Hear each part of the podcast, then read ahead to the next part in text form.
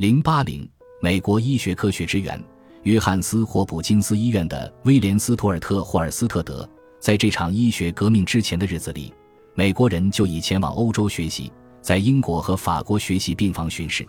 现在，每一个有经济能力的美国毕业生都会前往德语城市，长期住在讲德语的家庭中学习语言，然后开始了从一个中心到另一个中心的旅程。对于一般的从业者来说，这是一种奢侈，而对于任何一个想要追求专业的年轻人来说，这绝对是必要的。对于这一现象，托马斯·邦纳在他极具价值的研究《美国医生和德国大学》中估计，在1850至1890年出生的美国顶尖医生中，至少有40%至50%曾在德国学习。在题为《德国吸引力》的章节中，他写道：“1870 至1914年间。”至少有一万名美国人在维也纳接受了一些正规的医学研究。用威廉·亨利·韦尔奇的话说：“奥匈帝国首都是美国实践者的圣地。”在维也纳众多吸引人的医疗亮点中，最著名的当属该大学第二外科医院主任西奥多·比罗斯教授。霍尔斯特德参加了比尔罗斯的讲座和手术，并与他的一名助手安东·沃尔夫勒在实验室密切合作。两人成为亲密的朋友，同时，他致力于解剖学的研究，熟练地使用显微镜。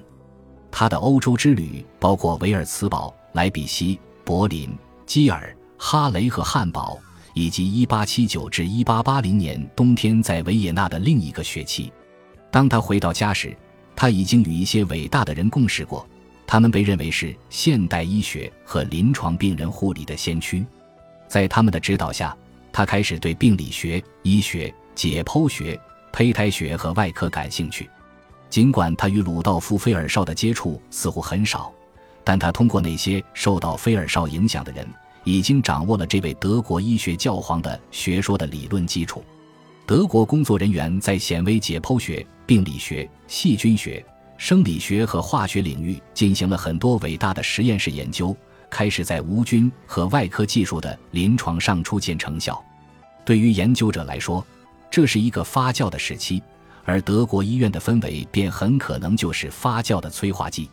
当我们阅读霍尔斯特德对他为期两年欧洲生活的描述时，能够明显看出这为他今后的临床研究奠定了基础。虽然他将会创办一所别具一格的美国外科学校。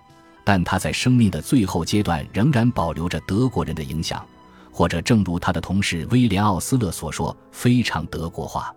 霍尔斯特德于1880年9月回到纽约，他多样而有深度的欧洲经历以及他出众的能力，使他成为这个城市最受尊敬的年轻外科医生之一。由于他的才能、他的热情以及他的人脉，无数的机会降临到他面前，他也似乎来者不拒。回顾随后四年的记录，很难想象他是如何做到这一切的。在那段时间里，他狂热地从事各种活动，使他的事业飞速发展。如果不付出巨大的代价，这种速度难以维持。这位精明能干的年轻外科医生成为内外科学院的解剖学演示者。他接受了桑兹医生的职位，与他一起在罗斯福医院共同进行外科手术实践。后来，他在那里创建了门诊部。也许他设立这一部门的原因是受到了在耶鲁时期的纽黑文诊疗室经验的影响。他的建立不仅是为了提供病人护理，还为了取代医院成为医学院学生的主要教学场所。多年以后，霍尔斯特德在给威廉·韦尔奇的信中说：“他每天早上都在这个部门工作，包括星期天，直到1884年春天，坚持了整整三年。”这使他参加其他活动的数量和范围显得更加不同寻常。所有这些活动只能在下午和晚上进行。1881年，他被任命为布莱克维尔岛上一家大型公共慈善医院的客座医生。尽管他的查房出自医疗目的，但医院的实习生们对他的手术技能十分感兴趣。只要一有机会，就会告知他择期手术转为紧急手术了。这样，他们就可以在他晚上来医院时，在手术室里担任他的助手。1883年，他又在沃德岛的纽约州立移民医院担任外科顾问，这是他晚上的另一份职责。同年，他成为贝尔维医院的外科客座医生。在那里，他与他的耶鲁校友，在德国接受培训的病理学家威廉·韦尔奇建立了深厚的友谊。他还被任命为钱伯斯街医院的外科主治医生，这是一家专门处理紧急情况的机构。在纽约的最后十日，他在这份长长的名单上又加上了一个头衔——长老会医院外科医生。他很忙，但看上去很开心。他很快就赢得了振奋而敢于冒险的外科医生之名，并享有纽约市医学界领袖的声誉。在巴尔的摩与威廉·霍尔斯特德共事过的人，对他的印象都是一名办事有条不紊、几乎难以接近、极为拘谨的外科教授。他在纽约的事业蓬勃发展，这与他后来那种简朴的形象形成了鲜明的对比。但更引人注目的是。他在巴尔的摩处理社交事务时的沉默寡言，与他在纽约家中的生机勃勃也对比明显。他与比他大几岁的卓越医生托马斯·麦克布莱德共用办公室和居家场所，在麦迪逊大道和第四大道之间的第二十五街，单身汉的家庭似乎像一个永久开放的房子，一群来自多个专业或商业领域的富裕年轻人光临晚宴和参加音乐活动。这座房子刚好坐落于第二十六街和麦迪逊路口大学俱乐部的拐角处。霍尔斯特德·麦克布莱德的移动盛宴便围绕着这两座建筑进行。这位冉冉升起的年轻外科医生被认为是一位性格开朗的东道主、好伙伴、大学保龄球俱乐部的明星。在短短几年内，纽约时期的活力和步伐注定会在不断增厚的流沙中摇摇欲坠。在此之前。霍尔斯特德产出了大量的研究成果，这也预示了他在后来研究和教育方面所做出的主要贡献，也因此而闻名。其中有一段集中体现了霍尔斯特德在面对那些顽抗的同事时，在传播无菌手术学说中所扮演的角色。像大多数美国医生一样，纽约的外科医生对李斯特的原则和伤口感染是由细菌所引起的理论持怀疑态度。在霍尔斯特德接受贝尔维医院的任命后不久，他就清楚地认识到，在医院的手术室里不可能实现正确的无菌技术。在欧洲的经历使他确信无菌的必要性，他拒绝在不完美的情况下进行手术。在一些朋友的帮助下，他筹集了一万美元，在医院的空地上搭起了一个巨大的帐篷，作为他的私人临时手术室。帐篷里有煤气和热水，铺着精致的枫木地板。还有用来通风和采光的通气孔，在这种可控的氛围中，霍尔斯特德可以实践他在国外学到的无菌方法。这比约瑟夫·李斯特的第一部著作早了将近二十年。在1883至1886年的纽约时光中，霍尔斯特德共发表了二十一篇涉及各种主题的科学论文。他发表的第一个作品已经展露了他的某种先见之明。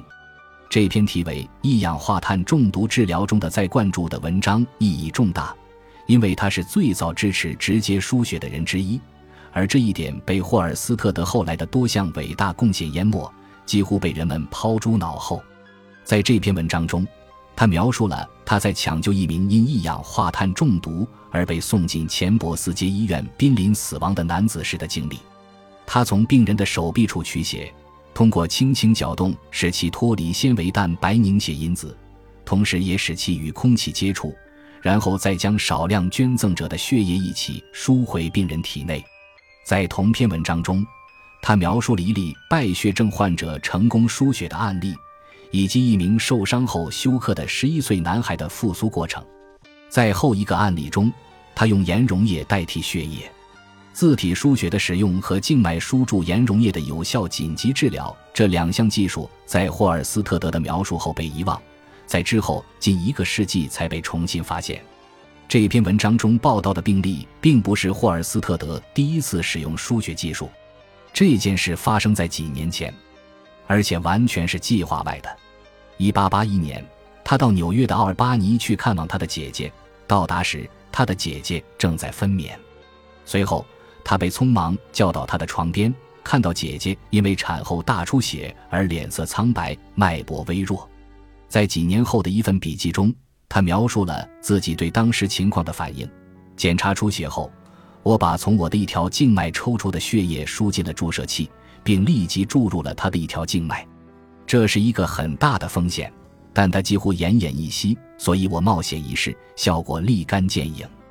二十年后，也就是一九零一年，维也纳的卡尔兰德斯坦纳发现了血型，输血才变得安全。现在我们要讲述他的陨落，或者说是他的浴火重生。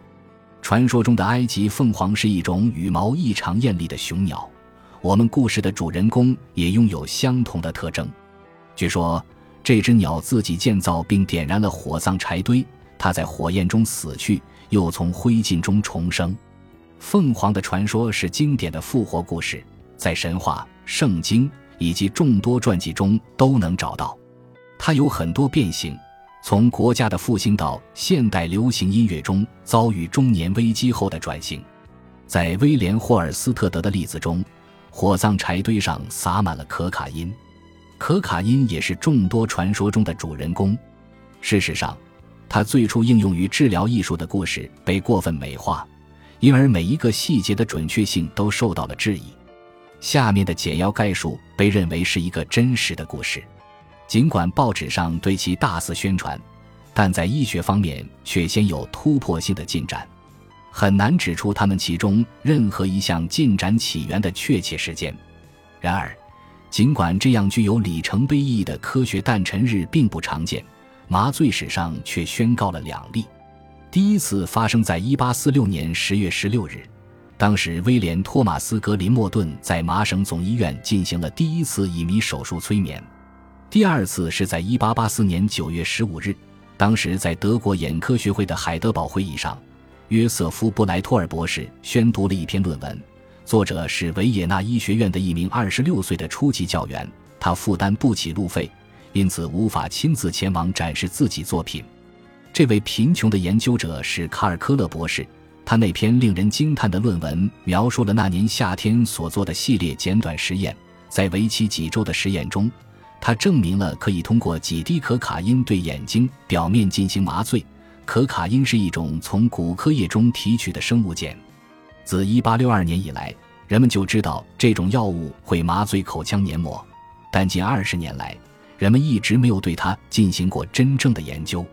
后来，维也纳的一位28岁的神经学医生西格蒙德·弗洛伊德开始着手一些实验，以确定它对中枢神经系统的影响。